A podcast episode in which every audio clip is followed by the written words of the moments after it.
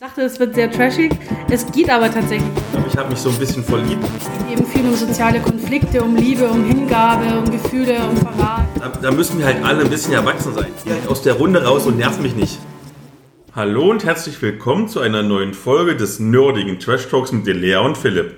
Mein Name ist Philipp, ich bin der Blogger von Nerds gegen Stefan. An meiner Seite habe ich wie immer eine ganz besondere Co-Hostin, nämlich die Elea. Hallo Elea. Hallo Philipp. Elea, du bist ja mein Goldstück, denn so viele Klicks wie mit dir habe ich noch nie gemacht.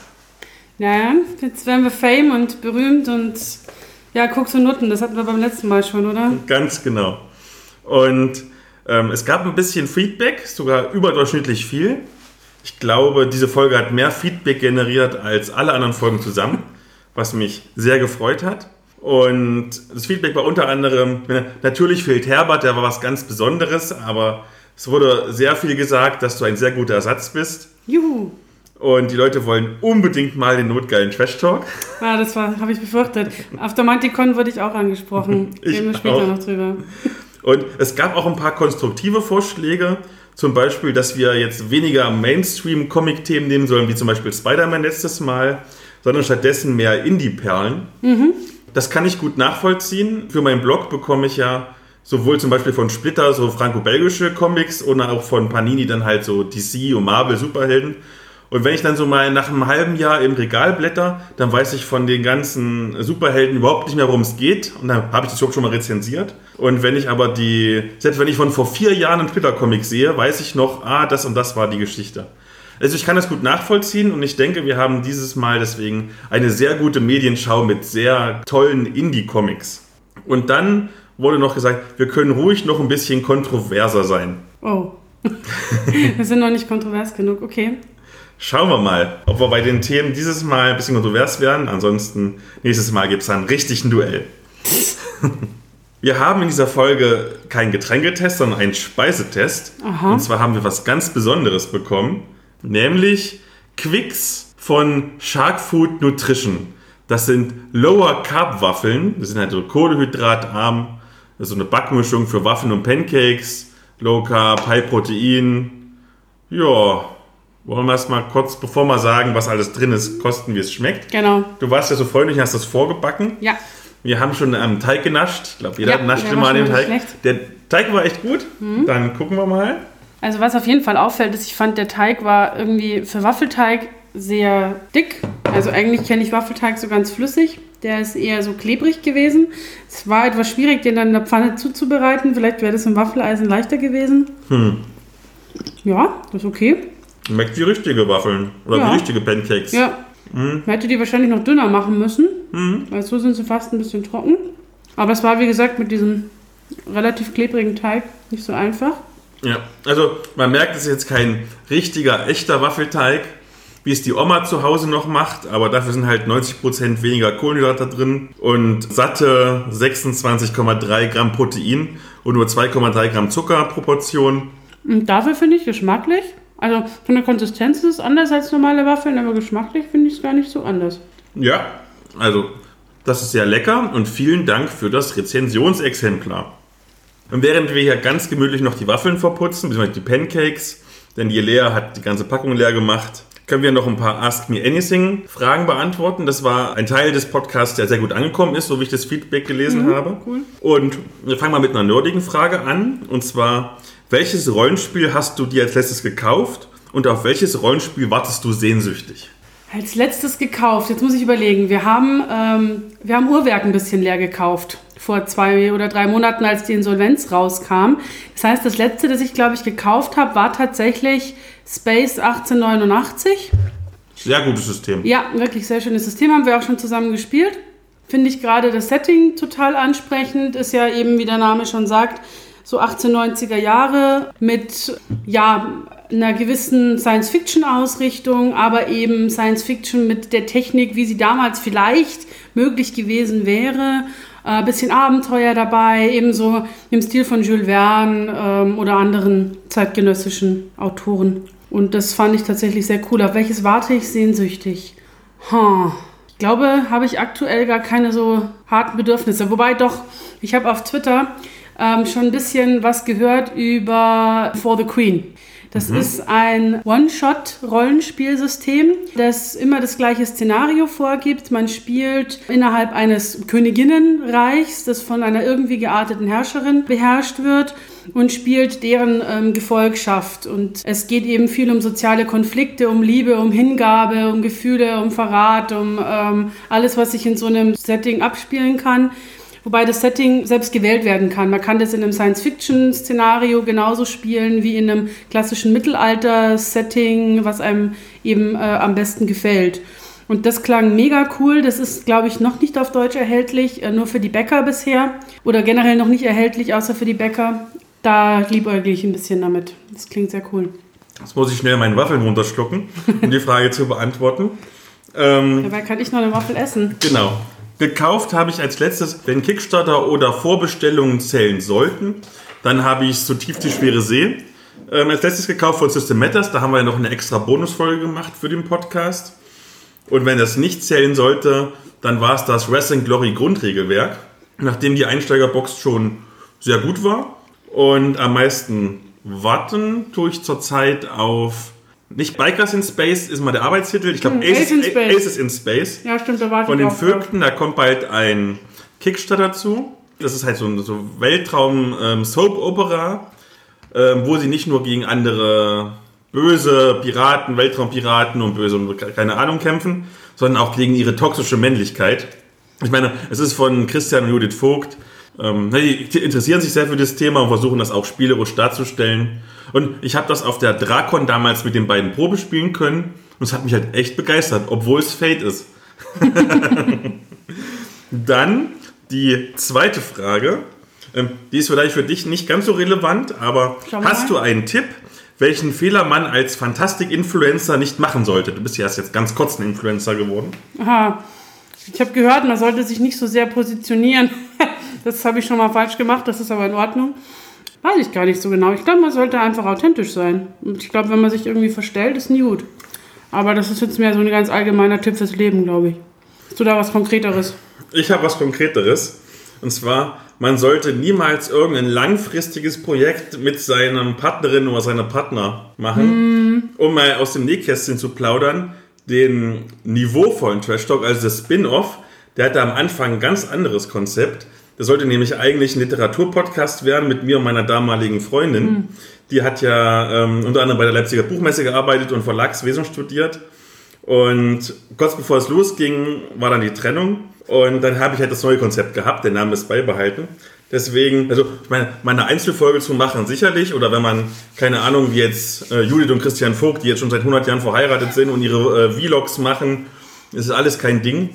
Aber vielleicht, wenn man so ganz frisch ist im ersten Elan, sollte man vielleicht keine langfristigen Projekte machen. Egal, ob das jetzt Podcast ist oder ein Vlog oder, weiß ich nicht, zusammen einen Roman schreiben. Ja, das stimmt, das ist wahr.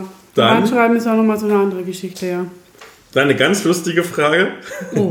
da muss ich jetzt schon lachen. Oh. Was ist die bizarrste Situation, die du in deiner Fantastikkarriere je erlebt hast? die bizarrste. Mm. Soll ich das anfangen? Fang du an, ja, ich überlege mal noch ein bisschen. Allerdings kannst du dies sowieso nicht mehr toppen. Ah, gut, na dann versuch ähm, gar nicht. Ich bin ja so ein großer Fan von Wettbewerben und Preisverleihungen und war mal bei einem Kurzgeschichtenwettbewerb Juror. Und das war auch relativ bekannt, weil ich habe gesagt, hier, ich bin Juror von dem Ding. Und dann hat mich eine Autorin, Nachwuchsautorin angeschrieben, hat gesagt, hey Philipp, du kannst mich doch bestimmt auf den ersten Platz setzen, wenn ich da einen blase.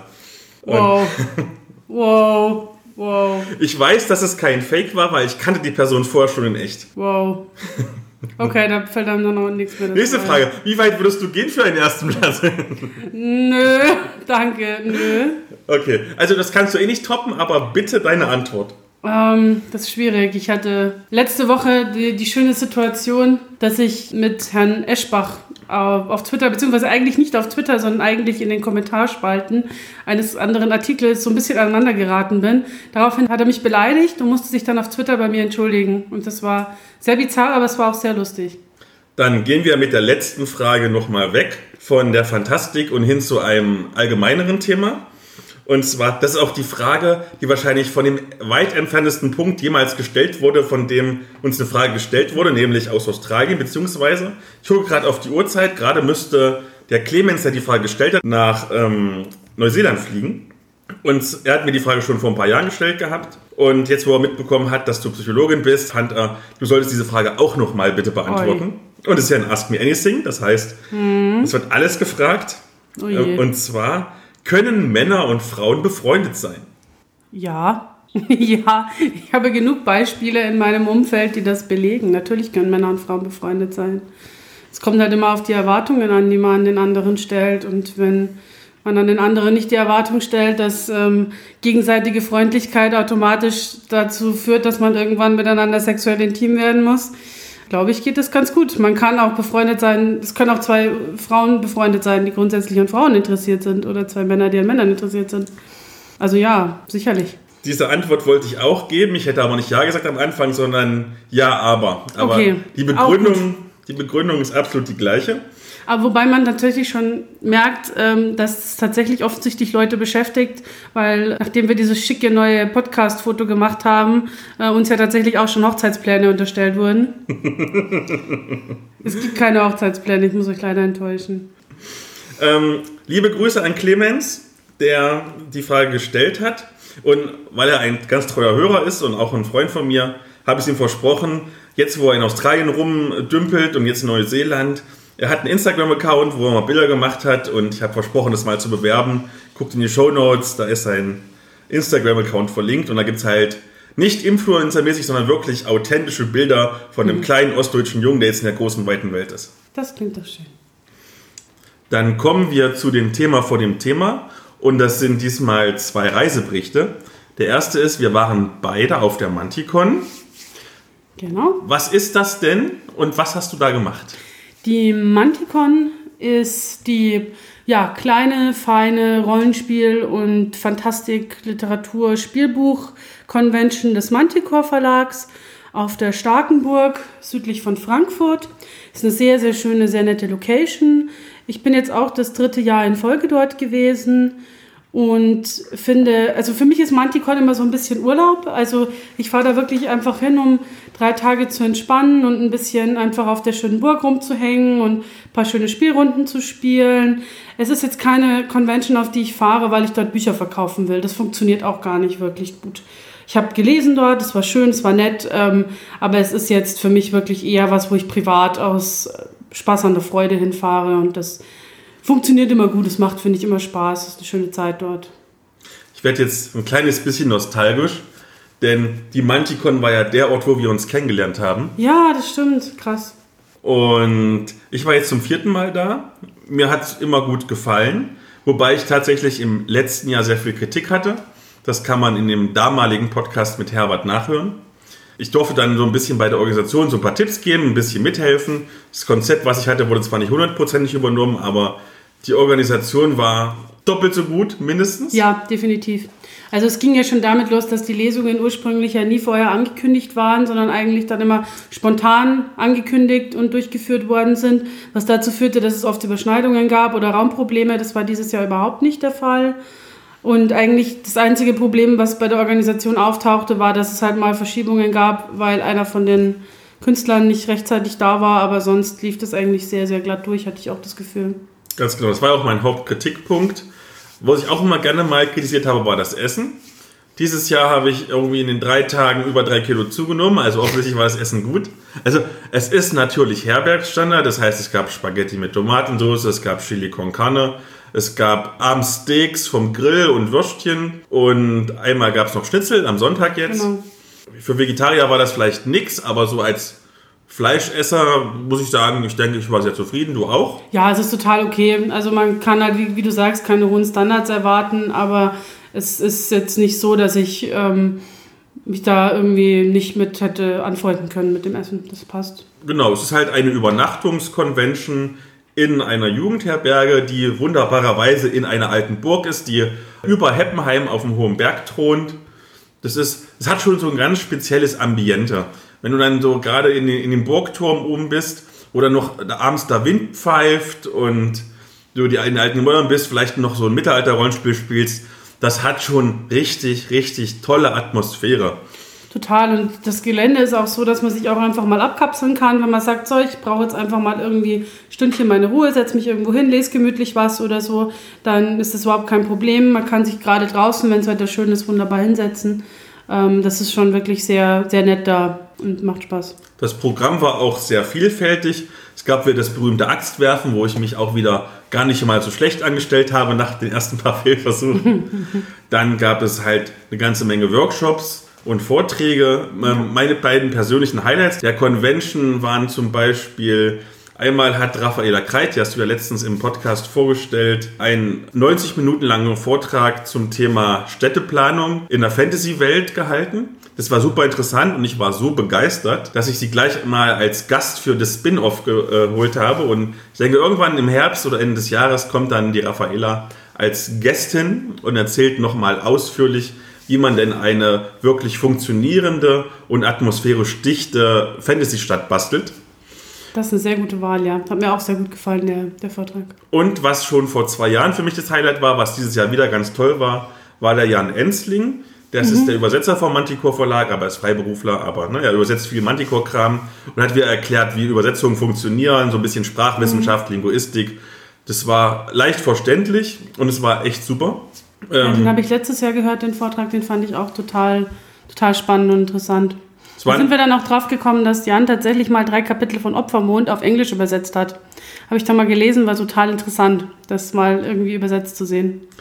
Dann waren auch viele Lesungen, was ich, also deine Lesung habe ich angehört jetzt von Sand und Wind. Nein, ich war dem anderen, in Sand und Klinge. Ich habe es beidem gelesen. Ja, aber ich war nur im zweiten drin. Ah. Der, der kommt, glaube ich, bald raus, nicht wahr? Ja, am 9. September ist der Plan für das E-Book und dann im November wahrscheinlich, hoffentlich die Printausgabe. Das war jetzt der kleine Werbeblock. Ansonsten, was wirklich interessant war, waren einmal Jens Schumacher, der hat sein neues mhm. Spielbuch vorgestellt. Und ich meine, wer mein Blog weiß, ich habe ja meinen aller, aller schlimmsten Forest, den ich jemals geschrieben habe, über ein Buch von Jens Schumacher geschrieben. Und ich will jetzt nicht sagen, dass es mir leid tut, aber der ist echt eigentlich total nett. Und ich glaube, er hat ja auch daraus gelernt. Ich meine, jetzt die neuen Spielbücher, die er schreibt, haben ja all die Kritikpunkte, die ich früher hatte, nicht mehr. Deswegen konnte ich jetzt guten Gewissens ihm auch in die Augen gucken. Und was ich sehr interessant fand, ich, ich weiß, hieß der Peter Hohmann, hieß der so? Mhm. Ja, genau. Peter Hohmann, der hat einmal aus seinem Buch, ich habe vergessen, worum es ging, aber er hat zum Beispiel hinterher noch so ein bisschen diskutiert mit uns, ja. hat zum Beispiel erzählt, dass er ein Vielfaches verdient und verkauft von seinen Büchern als Self-Publisher im Vergleich zum Verlagsautoren. Ähm, und das fand ich doch sehr interessant, weil halt ich oft sehe noch, gerade wenn ich so in diesen Schreiberforen bei Facebook rumgucke, dass eigentlich immer der große Traum ist, bei einem Verlag zu mhm. schreiben.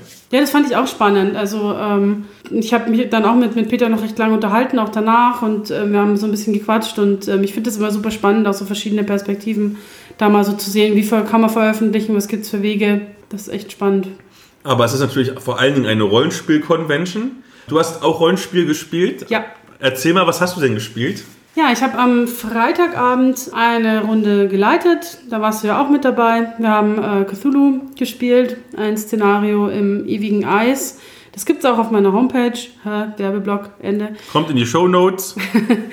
und das hat mir sehr viel Spaß gemacht, tatsächlich. Ich fand es mega cool, wie, sich, wie du und die anderen Spieler und Innen sich so auf die Charaktere eingelassen haben. Das finde ich immer bei so One-Shots oft schwierig, weil man kriegt ja einen Charakter vorgegeben, man denkt sich nicht selber einen aus, man muss sich da eine Figur reinfinden, die man sich nicht selber überlegt hat. Aber das hat super gut funktioniert, hat Spaß gemacht. Ich fand es ganz schrecklich.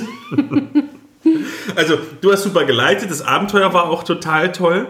Nur alle anderen, die am Tisch saßen, das waren halt so richtige Stimmungsspieler. Also eigentlich mhm. hätte ich jetzt dieses Mikrofon, was jetzt zwischen uns steht, was ja so ein 63-Grad-Mikrofon ist, einfach nur auf den Tisch stellen müssen, anschalten und wir hätten ein perfektes Hörspiel gehabt. Ja.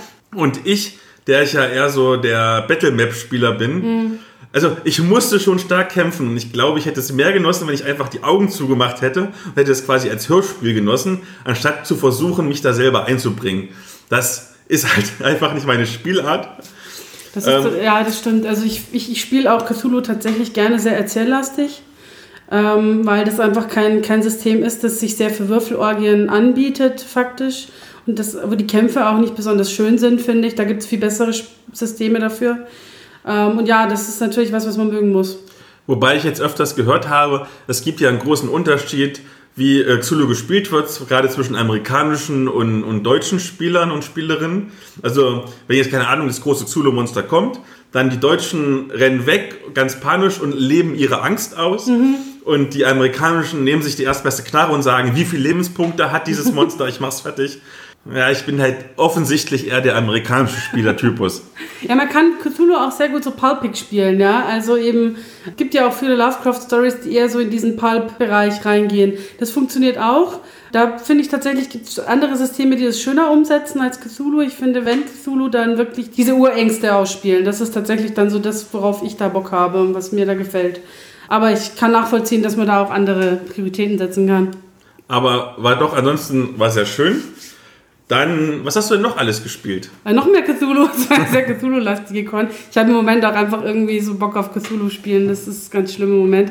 Wie ich ich habe zusammen mit, ähm, also die Julia Knobloch, die auch für, ähm, für Tagen und für Pegasus schreibt, ähm, Szenarien schreibt, hat eines ihrer Szenarien geleitet. Das war ein ganz relativ klassisches Cthulhu-Szenario in Boston ähm, in den 20er Jahren. Man spielt eine eher eine relativ alteingesessene Familie in deren Anwesen sich plötzlich seltsame Dinge ereignen, dein altes Geheimnis zum Vorschein kommt. Das war sehr schön, wir waren eine sehr schöne Runde, hat auch echt total Spaß gemacht. War ganz anders als das, das wir gespielt haben, äh, aber war sehr cool. Und ich habe am Samstagvormittag tatsächlich zum ersten Mal in meinem Leben äh, Powerplus und Plunder gespielt. Das ist ein tolles Spiel. Das ein super tolles geil, Spiel. Ja. Also jetzt nichts, glaube ich, was ich wirklich langfristig so in der Kampagne spielen könnte. Das ist ein Convention-Spiel. Genau, es ist ein totales Convention- oder, oder Stammtisch, Rollenspiel-Stammtischspiel. Aber war super witzig. Ich habe noch gespielt und ich glaube, ich habe mich so ein bisschen verliebt. Und zwar in The Sprawl. Im Prinzip ist es wie Shadowrun, bloß ohne Fantasy-Rassen und mit ein bisschen erzählerischeren, einfacheren ja. Regeln, weil es ja äh, Powered by the Apocalypse ist. Mhm. Diesmal habe ich es richtig ausgesprochen. Für die, die die Bonusfolge gehört haben und dann hinten des letzten Absatz, der nach dem Outro kam, wo ich mir versprochen habe, jetzt kann ich's. Gut, das ist mhm. genau mein Ding. Also du hast deine Mission, du planst das, das ist taktisch. Mhm. Wir haben sogar eine Battle Map gezeichnet extra für mich. Das war halt drei Stunden, das war auch schön angenehm lang zu spielen. Und hat super funktioniert. Also das Spielsystem, ich bin wirklich mhm. sehr begeistert. Und mh, hm, ich glaube fast, dass ich mir das noch kaufen werde, bevor ich mir das von Judith Vogt kaufen werde, das Aces in Space. Mhm. Ja, Ansonsten, cool. es gab auch wieder so eine Diskussion, die schon bei der letzten Folge vom Spin-off war, wo ich mit Paul geredet habe, über Safety Tools. Viele Leute haben mit mir erzählt zum Thema X-Card, ob mhm. sie das gut oder schlecht finden. Es gab angeregte Diskussionen und was ich sagen muss, auch sehr ähm, es war zwar kontrovers, aber auch äh, konstruktiv im mhm. Vergleich zu, keine Ahnung, wenn ich bei Facebook gucke, wo es eher mal so ein nur Ja oder nur Nein ist. Ähm, was hältst du denn von der X-Cut? Ich habe die jetzt tatsächlich zum ersten Mal überhaupt verwendet am Freitag, als wir gespielt haben. Wir haben sie nicht genutzt, aber sie wäre da gewesen. Ich glaube, es ist grundsätzlich gar keine schlechte Sache. Ähm, ich hatte bisher einfach selten tatsächlich das Gefühl, dass es notwendig ist, weil ich wenig in Runden gespielt habe, die ich nicht gut kenne. Aber jetzt, wo ich doch mehr auf Conventions fahre und ähm, auch in unserem Rollenspielstammtisch immer wieder mit wechselnden Leuten spiele, denke ich mir, ja gut, wenn sie da ist, ist sie da. Ähm, da tut sie niemandem weh, dann liegt das Ding einfach in der Mitte und kann genutzt werden, äh, muss aber nicht. Von daher, ich glaube, man kann nicht viel verlieren dadurch, man gewinnt vielleicht ein bisschen was dazu. Ich sehe das ähnlich wie du. Ähm, ich, ich, sehe auch, dass es eher was für Conventions ist oder wenn du mit unbekannten Spielerinnen und Spielern spielst. Wenn du mit deiner Heimgruppe spielst, wo du seitdem du 16 bist zusammen DSA genau. spielst oder so, da brauchst du sowas halt nicht. Ne? Du kennst die anderen Leute und wenn da jemand mal gerade irgendwie schlecht drauf ist wegen irgendwas, weißt du, dass du aufhören musst. Auf Conventions mit vielen fremden Leuten sehe ich das anders. Der Hauptkritikpunkt, den ich in der Diskussion immer wieder gehört habe, ist, dass es quasi ein nicht kommunikatives Werkzeug ist, mhm. weil du ähm, jetzt sagst einfach jetzt X-Cut und dann ist das Thema gegessen.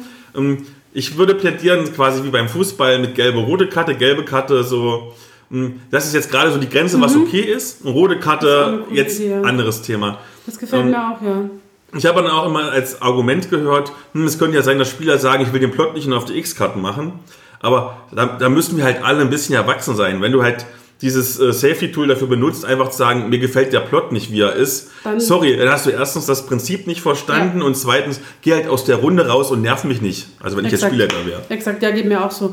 Das, find, das mit diesem Rot und Gelb finde ich auch ganz gut. Ich glaube, man kann die X-Card ja in zwei verschiedene Varianten nutzen. Man kann die natürlich kommunikativ nutzen, dass man sagt, ich tappe die an und erkläre kurz, was mein Problem ist. Gerade in unbekannten Runden ist das aber natürlich ein Problem, weil du damit Leute nötigst, ähm, möglicherweise sehr viel von sich preiszugeben, was sie nicht erzählen wollen. Und sei es jetzt nur, dass, keine Ahnung, gerade der Opa gestorben ist letzte Woche und deswegen das Thema schwere Krankheit jemanden gerade massiv runterzieht, das erzählt man vielleicht fremden Leuten auf einer Convention nicht.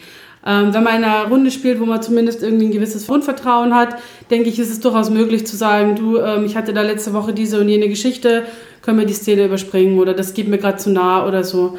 Ähm, ich glaube, das würde dann auch passieren, wenn man sich in einer vertrauten Runde bewegt. Aber in fremden Runden bietet es halt die Gefahr, dass jemand sich da, da so einen Seelenstriptease hinlegen muss, den er vielleicht nicht unbedingt möchte. Muss man, glaube ich, irgendwie von Fall zu Fall so ein bisschen unterscheiden, wie man es machen will. Ich glaube, wir haben das Thema jetzt endgültig für alle Rollenspieler und Rollenspieler auf der ganzen Welt geklärt. Das ist sehr schön. Und das sollten wir feiern. Und auch Mantico hat gefeiert, nämlich das 10-jährige Verlagsjubiläum. Da gab es einmal einen total leckeren Kuchen. Der war echt gut. Und wie letztes Jahr schon das Mantibräu. Und ich habe ein paar mitgehen lassen, damit wir jetzt trinken können und auch mal einen nachgeschobenen Getränketest machen. Jawohl. Das war ein Uhu. ordentlicher Plop. Also es hat einen Bügelverschluss, wie man unschwer gehört hat. So, ein Probierschluck. Es schäumt wieder schön. Wir haben das ja schon mal letztes Jahr getestet. Aber ich weiß nicht, vielleicht haben sie diesmal eine andere Marke, weil natürlich haben die das Mantibräu nicht extra brauen lassen, sondern es ist einfach nur ein anderes Label. Wobei hier drauf steht, Mantibräu ist eine hundertprozentige Tochter des Manticore Verlags. Ich glaube, der Nick veralbert uns da so ein bisschen. Vielleicht. Dann Prost. Prost. Also ich bin ja keine große Bierkennerin, muss ich gestehen. Von Ich daher, auch nicht, aber es ist lecker. Ja, trinkt sich gut weg. Ich finde, es schmeckt auch, also es ist, glaube ich, ja sogar wirklich, es ist nicht ein Starkbier. Ich glaube, es hat relativ hoch, ja, 5,5% Alkoholgehalt. Ist das schon Starkbier bei 5,5 Prozent? Also es ist zumindest deutlich mehr als, ein, als das normale hat. Ob es dann schon Starkbier ist, weiß ich nicht. Aber auf jeden Fall ein bisschen, bisschen promillehaltiger. Aber es schmeckt man nicht so, finde ich. Also ja, es ist sehr süffig. sehr also man kann es gut wegtrinken. Ja, Und es gab die Getränke-Flatrate auf der Manticon, so wie es auch immer die Essens-Flatrate gibt. Und ja, man, ich habe auch viele, viele Spielerinnen und Spieler gesehen. Also zugegeben, es waren sehr viele ältere Spieler, die halt das Zeug ordentlich weggebechert haben. die und haben dann sich auch mal so zwei Kästen mit in die Spielrunde gestellt. gerade dann auch am letzten Tag etwas später aufgestanden sind und ein bisschen Kopfschmerzen hatten. genau. vor. Das Einzige, was vielleicht noch ein bisschen, also nicht, nicht negativ, weil da kann der Verlag ja nichts für, ein bisschen trauriger war, es waren diesmal der Urwerk-Verlag nicht mehr da, der war ja, Ja, parallel auf der stimmt. Was ja schade war. Also man konnte auch Geld ausgeben. Also ich meine, der Verlag hat ganz viele tolle Sachen im Angebot. Dann war noch Uli B. da, das ist eine Zeichnerin. Da habe ich auch wieder, wie jedes Jahr, mir traditionell ein schönes Bild für die Wohnung geholt. Und natürlich Thorsten Loh mit seinem Verlag. Aber Uhrwerk fehlt einfach. Ja. Der, der Patrick, der Ask, das ist so richtig, ne, das ist Ja. so, man assoziiert immer diese Gesichter mit der Manticon, weil sie immer sehr prominent genau neben den Schnitzeln saßen. naja. Ask war auch sehr traurig, dass er nicht kommen konnte. Wir hatten noch telefoniert und ähm, er meinte, das ist für ihn auch immer so ein Urlaubswochenende und die Niederrhein-Con war wahrscheinlich arbeitsintensiver als die Manticon. Oh ja. Aber gut, so kam es dann. Ich meine, die Manticon ist ja immer noch eine sehr kleine Convention. Ja. Soweit ich das meine aktuellen Zahlen richtig sind von den Organisatoren, waren es zur Spitzenzeit, nämlich Samstag, weil dann die Tagestickets noch kamen, so um die 110, 120 Ja. Besucherinnen und Besucher.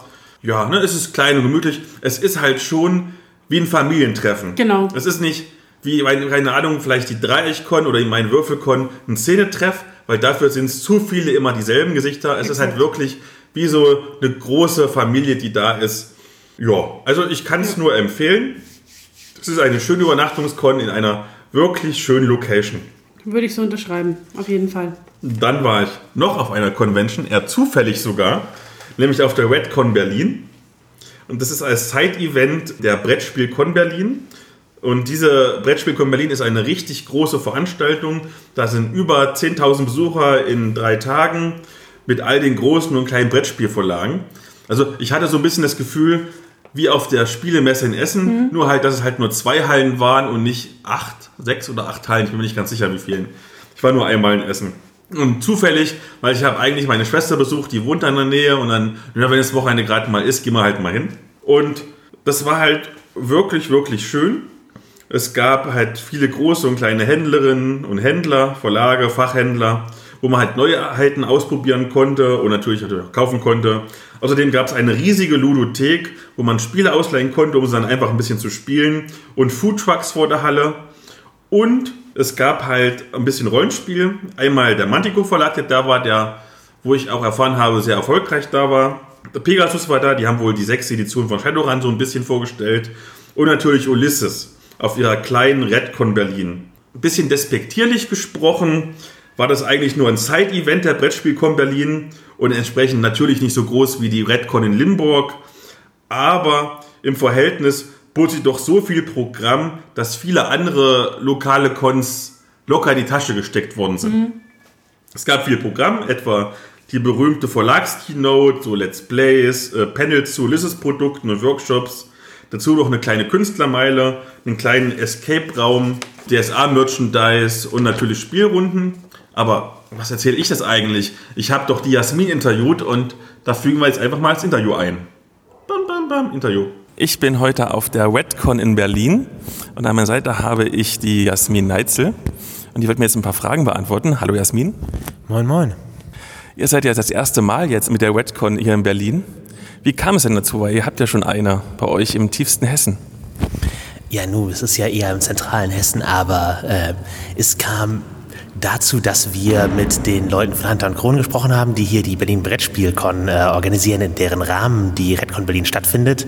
Und die wollten halt gern einen Rollenspielanteil und haben uns darum gebeten, das mitzuorganisieren. Und dann haben wir gesagt, da machen wir halt nicht irgendwie Berlin Brettspielcon mit ein bisschen Rollenspielanteil draus, sondern wir machen da eine, eine richtige Redcon. Und äh, gerade weil die äh, Con-Landschaft im Osten halt noch nicht mit einer, mit einer Großcon gesegnet ist, so, so cool die Sonnencon und die Burgcon hier in Berlin oder die äh, Lindencon in äh, Leipzig auch sind, ist, äh, wir dachten, äh, die Hauptstadt hat auch eben was in, in diesem Maße verdient und äh, versuchen das jetzt äh, entsprechend hier aufzubauen und fürs erste Jahr ist es also durchaus ein Erfolg, würde ich sagen.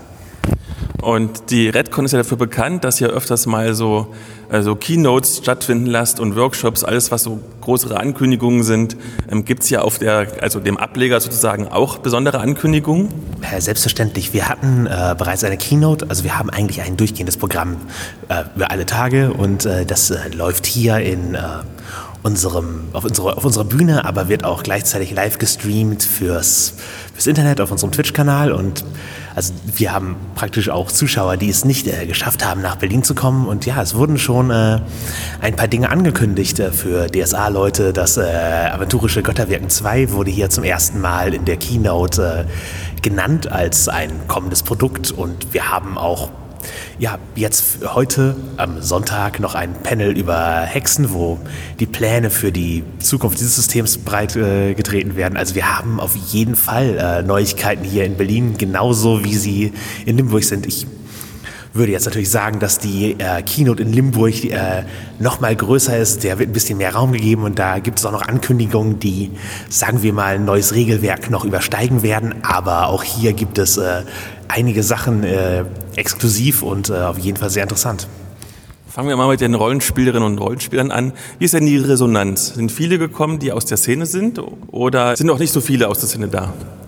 Es sind auf jeden Fall viele Leute aus der Szene da. Wir haben äh, natürlich erstmal Hilfe geholt von äh, der lokalen Szene. Wir haben äh, den Nexus e.V. aus Berlin als äh, Partner da, der uns äh, Spielrunden leitet. Und wir haben Reichsspiel aus äh, Greifswald, die auch bei der Spielrundenorganisation helfen, die auch natürlich für uns getrommelt haben. Also es sind halt viele Leute da, bei denen man schon am Zungenschlag merkt, dass die aus der lokalen äh, Szene oder zumindest aus der ostdeutschen Umgebung kommen. Aber wir haben auch, sagen wir, Stammkunden da, die einfach immer äh, auf den großen Cons auftauchen und die es äh, jetzt auch nach Berlin getragen hat. Äh, deswegen, wir haben in unseren Crowdfundings ja auch äh, öfter mal die Möglichkeit, Rudcon-Karten zu bekommen als eine Prämien. Und das äh, ist auch für Berlin der Fall gewesen. Und äh, beziehungsweise man konnte sich aussuchen, welche der Redcons man besucht mit den Karten. Und äh, das hat natürlich auch Leute hergelockt, mit denen äh, Da sind auch fast 100 Leute über diese Karten reingegangen und äh, ja, die, viele Leute an unserem Stand sind szeneaffin, aber es gibt auch einige, die eben einfach über die Brettspielkon hier sind und äh, hier Erstberührungspunkte mit Rollenspiel haben oder äh, nach langen Jahren der Pause das erste Mal wieder darauf aufmerksam werden. Also wir haben äh, durchaus äh, Einsteigerprodukte auch äh, an die Leute bringen können. Hast du schon mal in der letzten Frage quasi vorweggenommen, die Antwort, weil ich fragen wollte, wie von den normalen Besucherinnen und Besuchern, also die eigentlich nur so Brettspieler sind, Freizeitspieler, wie die Resonanz ist. Ähm, kennen die Rollenspiel schon oder äh, musst du erstmal erklären, was es überhaupt ist, was wir hier machen? Ähm, ich habe jetzt persönlich, also im Stand stehend, ein, zwei Mal äh, erklären müssen, was Rollenspiel ist, komplett als Konzept. Aber da hilft es natürlich, die Demorunden zu haben, wo man sie dann hinschicken kann, dass sie es in der Praxis erleben. Aber äh, generell die Leute, die an unserem Stand länger stehen bleiben und reden, denen ist das Konzept Rollenspiel schon aus, als äh, Prinzip bekannt. Aber das bedeutet eben nicht, dass sie aktive Spieler sind, sondern eher Leute, die das irgendwie mitbekommen haben und auch, ja, denen das schwarze Auge zum Beispiel was sagt oder denen äh, Dungeons Dragons etwas sagt und die dann äh, neugierig genug sind, auf den Stand zu gehen, der das anbietet. Als letztes deine persönliche Einschätzung. Hat sich das für Ulysses gelohnt, hierher zu kommen? Und falls ja, kommt ihr nächstes Jahr wieder? Es hat sich auf jeden Fall gelohnt und äh, ich möchte noch keine Aussage festtreffen, ob wir wiederkommen, aber ich denke, die Chancen stehen gut. Vielen Dank. Ja, danke. Ja, ich muss, glaube ich, gar nicht mehr viel dazu sagen. Es war sehr schön. Äh, meine Schwester und ich haben dann auch noch ein bisschen Rollenspiel gespielt, eine DSA-Runde für Einsteigerinnen und Einsteiger. Und da bin ich eigentlich sogar auf das Thema gekommen für die heutige Folge, nämlich für den Einstieg ins Rollenspiel. Nämlich in dieser Runde waren wirklich auch ganz viele Leute, die noch nie irgendwie Rollenspiel gespielt haben. Und mir ist aufgefallen, manche Spieler oder Spielerinnen tun sich doch extrem schwer, mhm. mit sehr einfachen Worten zu erklären, was eigentlich Rollenspiel ist. Und den, der Einstieg wird dann auch sehr erschwert. Tatsächlich, das habe ich gar nicht gewusst, unter anderem meine Schwester hat schon, bevor ich jemals von Rollenspiel gehört habe, Rollenspiel gespielt. Und zum Beispiel auch meine Ex-Freundin hat Rollenspiel gespielt. Und die hatten beide dieselben Erfahrungen gemacht, warum sie dann kein Rollenspiel mehr gespielt haben, bis sie mit mir gespielt haben. Und zwar, es war beides mal DSA. Und haben sich getroffen, ja, wir spielen jetzt Rollenspiel. Und dann haben sie zwei Abende erstmal nur Charakter erschaffen und ausgewürfelt. Und hatten sie halt alle beide keinen Bock mehr. Hm.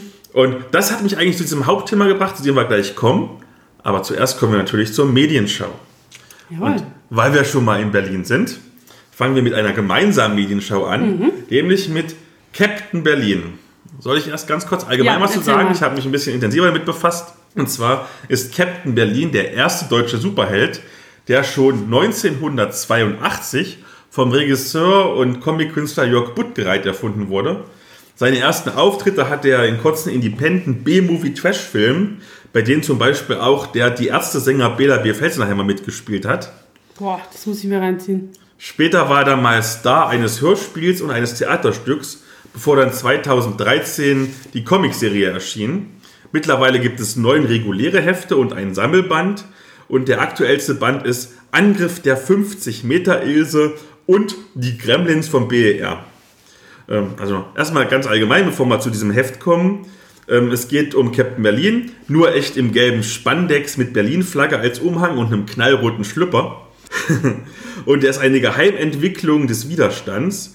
Der soll 1944 eigentlich Hitler umbringen und stattdessen rettet er ihm aber aus Versehen das Leben. Der ist aber nicht so dankbar, sondern schwört Drache. Und er schafft dann so Gegner wie zum Beispiel den Nazi-Frankenstein Germanicus und eben diese 50 Meter Ilse. Und nach dem Krieg ähm, wird dann Captain Berlin Reporter, so als, als seine Geheimidentität. Also die Parallelen zu Superman sind unverkennbar. Es ist halt schon eine Persiflage. Und er muss sich halt mit zeitgenössischen Diktatoren wie zum Beispiel Kim Jong-il oder Erich Honecker rumschlagen oder auch mit Xulu. Ja, kommen wir erstmal zu dem Heft, bevor ich ein bisschen was erzähle. Du hast es gelesen, also wir haben es beide gelesen. Ja. Du bist ganz frisch und unbedarft herangegangen, ja. deswegen darfst du zuerst was erzählen. Ich muss ja gestehen, dass meine Comic-Expertise nicht so wahnsinnig gut ist. De dementsprechend gehe ich ja sozusagen als Laie jetzt daran. Ich hab, war am Anfang nicht so ganz sicher, was ich davon ähm, halten soll. Ich habe mich ja auch nicht informiert vorher. Ähm, dachte, es wird sehr trashig. Es geht aber tatsächlich. Ich finde, es ist tatsächlich eher eine Persiflage, äh, also eine Satire, als wirklich Trash. Es hat natürlich so ein bisschen, ja, so einen leichten Trash-Faktor hat es natürlich schon. Der ist gewollt, denke ich, aber jetzt nicht irgendwie über Gebühr. Ähm, es sind eben zwei verschiedene Stories. Das ist einmal der Angriff der 50-Meter-Else und die Gremlins vom BER. Die erste, also die 50-Meter-Else, fand ich insgesamt zu kurz. Also da wurde sehr viel erklärt, erzählt, sehr wenig irgendwie in der Story tatsächlich gezeigt. Ich glaube, das hätte man auch so als Komplettcomic irgendwie umsetzen können. Da wäre es irgendwie spannender gewesen. Vielleicht muss ich kurz eingrätschen. Das ist eine Fortsetzung, weil in den vorherigen Comics muss Captain Berlin irgendwann mal ein großes Monster kaputt machen. Und spritzt sich so ein Serum, um selber 50 Meter groß zu werden. Genau. Und das merkt man auch so ein bisschen in diesem, ähm, also in dieser ersten Story, dass es das ist für Leute, die schon wissen, worum es geht na, und die die anderen Stories kennen und so weiter. Aber die zweite, die Gremlins von BER, ist tatsächlich enorm witzig. Also es geht schon mal damit los. Kann ich kurz erzählen? Bitte, unbedingt. Also es geht im Endeffekt damit los, dass ähm, Captain Berlin ähm, unter dem Vorwand zum Bürgermeister, glaube ich, Oberbürgermeister von Berlin zitiert wird, ähm, um seine ganzen ähm, Gebühren zu bezahlen, weil er ja bei der letzten, beim letzten Kampf gegen dieses 50-Meter-Monster halt Berlin geschrottet hat und Berlin pleite ist und deswegen soll er jetzt gefälligst seine Gebühren bezahlen. Das traue ich Berlin aber auch wirklich zu. Dass ich finde das auch total realistisch. Und ähm, da Captain Berlin leider diese Kohle nicht aufbringen kann, soll er stattdessen dafür sorgen, dass der BER möglichst schnell fertig wird. Und ähm, als er sich dann auf den Weg zum BER macht, zeigt sich, dass sich da offensichtlich eben Gremlins herumtreiben, die möglicherweise für die Verzögerungen im Bau verantwortlich sein könnten. Aber es gibt da noch einen interessanten Twist am Ende. Ja, wie hat es dir so gefallen? Ich fand es total witzig tatsächlich. Ähm, wie gesagt, mit der ersten konnte ich nicht so viel anfangen. Da habe ich schon gemerkt, da fehlt mir irgendwie das Background-Wissen. Aber die Gremlins waren echt super witzig. Also gerade eben so mit diesem zeitgenössischen Bezug und so echt gar nicht schlecht. Und auch zeichnerisch hat es mir gut gefallen. Ja, Cap es ist halt sehr nah an den alten Superhelden-Comics dran, so optisch habe ich den Eindruck. Genau, Captain Berlin Comics versprühen ja immer so einen unglaublichen B-Movie-Charme, was ja. sehr reizvoll ist. Aber dieser Charme wird erkauft also dieses wohlige Retro-Punk-Feeling wird erkauft mit einem Zeichenstil, den man halt einfach mögen muss. Wobei, nein, das ist eigentlich gar nicht richtig. Äh, die Zeichnungen sind generell toll, egal von welchen der wechselnden Künstler, aber die Kolorierung ist halt unglaublich oldschool. Mhm. Also ja, es ist ein bewusstes Stilmittel, aber man muss es halt mögen. Und ich glaube, das ist auch der Grund, warum Captain Berlin immer noch so ziemlich stark underground ist und jetzt nicht so in den Mainstream ist, obwohl es eigentlich total witzige Stories sind. Schaut einfach mal in die Show Notes rein. Ich werde wie immer ein Bild verlinken und halt auch Links zu den entsprechenden Artikeln. Ja, also ich persönlich mag diesen Underground, Indie, B-Movie, Trashfilm, Flavor, den diese Comics versprühen. Kann es nur empfehlen, wenn ihr mal so ein Heft seht. Nehmt's mit. Ich finde es gut. Ja, man hat es auch schnell weggelesen. Und dann darfst du deine Medienshow machen, weil ich habe jetzt schon so viel erzählt. Genau. Ich muss erstmal noch ein bisschen Mantiboy trinken. Ja, bitteschön. Und äh, Waffeln essen. Ähm, genau, meine Medienschau. Ich habe heute ein, ausnahmsweise mal ein Brettspiel mitgebracht als Medienschau. Ähm, ich habe vorhin schon kurz angerissen, dass ähm, ich aktuell so ein bisschen im Cthulhu-Fieber bin und ähm, als wir dann ein ähm, Brettspiel entdeckt haben, das nicht bloß ein sehr schickes Cthulhu-eskes Artwork hat, sondern auch noch Cthulhu Rise of Cults heißt, war klar, muss, in den, muss sofort gekauft werden. Ähm, shut up and take my money. und es hat sich tatsächlich auch gelohnt, so viel kann ich schon mal spoilern. Kurz zu dem Brettspiel an sich. Es ist eigentlich ein Kickstarter-Projekt gewesen von dem polnischen Spieledesigner Krzysztof Wolicki ist in drei Stunden gefundet worden. Wie oft hast du geübt, bis du den Namen aussprechen konntest? Ich habe ein bisschen geübt, aber ich habe mich tatsächlich auch extra informiert, wie man ihn korrekt ausspricht. Wir überlegen, wie lange ich immer brauche, um Mike Krutzwitsch Kroschrich auszusprechen. Liebe Grüße an Mike. genau. Ähm, auf jeden Fall, das ist in drei Stunden gefundet gewesen, dieses Projekt. Ähm, hat über 55.000 Dollar eingespielt bei Kickstarter und ist eben jetzt auch äh, erhältlich. Äh, wir haben es über den stationären Handel gekauft. Ich glaube, man kriegt es online auch. Es ist aber tatsächlich gar nicht so leicht zu finden, habe ich festgestellt. Ähm, es ist ein Strategiespiel für bis zu vier Spieler oder innen. Es hat auch einen Solo-Spielmodus, das heißt, man kann es auch alleine spielen. Das habe ich noch nicht getestet, wie das funktioniert, deswegen kann ich dazu noch nicht so viel sagen, aber es hat extra Regeln dafür tatsächlich. Es basiert auf dem Cthulhu-Mythos, äh, deswegen auch Cthulhu Rise of the Cults. Allerdings ist dieser Mythos eher schmückendes Beiwerk. Ähm, es, es, ist verantwortlich für ein sehr, sehr schönes Artwork, das wirklich hervorragend ähm, funktioniert und auch gut dazu passt. Aber ähm, ob das jetzt das, der Cthulhu-Mythos wäre oder ob man verfeindete Mafia-Clans spielen würde, wäre grundsätzlich fürs Spiel egal. Ähm, in diesem Spiel übernimmt man die Rolle eines Kultführers, der einem der großen Alten aus diesem Cthulhu-Mythos huldigt. Und ähm, die SpielerInnen versuchen als Kultführer in der Stadt Arkham ihren Einfluss zu verstärken. Ähm, sie wollen dabei andere Kulte ausstechen und ähm, müssen gleichzeitig versuchen, sich vor den Augen von neugierigen Ermittlern so ein bisschen zu verstecken. Das ist ein rundenbasiertes ähm, Strategiespiel. Ähm, es besteht aus zehn Spielrunden. Innerhalb derer müssen die SpielerInnen versuchen, Kultstätten zu errichten, Rituale durchzuführen, um möglichst viel Dominanz aufzubauen. Pro Runde können alle SpielerInnen dann fünf Pläne realisieren ähm, und können dabei zwischen acht verschiedenen Optionen wählen. Aber jede Option bis auf eine darf nur zweimal pro Runde ausgeführt werden. Das heißt, man muss gut überlegen, wenn ich jetzt das was mache, was macht der andere? Kann ich das dann nochmal machen? Was für andere Optionen habe ich? Etc. Jede, jede, jeder Kult sozusagen hat ein Kartendeck. Ähm, das kann auch erweitert werden. Man kann Karten zukaufen, um Aktionen durchzuführen etc. Und es gibt auch Zufallskarten, die pro Runde bestimmte Effekte hervorrufen. Das heißt, es ist nicht alles nur Strategie, sondern es hat auch ein bisschen was mit Glück zu tun oder eben mit Pech. Es ist insgesamt total kurzweilig. Man hat einen, ähm, guten, eine gute Balance, finde ich, zwischen Strategie und Zufall weil ich finde, ähm, Spiele, die nur irgendwo strategiebasiert sind, da hat man schnell das Problem, dass dieselbe Strategie halt irgendwie immer wieder zum gleichen Ziel führt. Ist hier nicht der Fall. Man kann nämlich die Kartendecks ein bisschen variieren. Man hat dann immer wieder andere Karten im Spiel.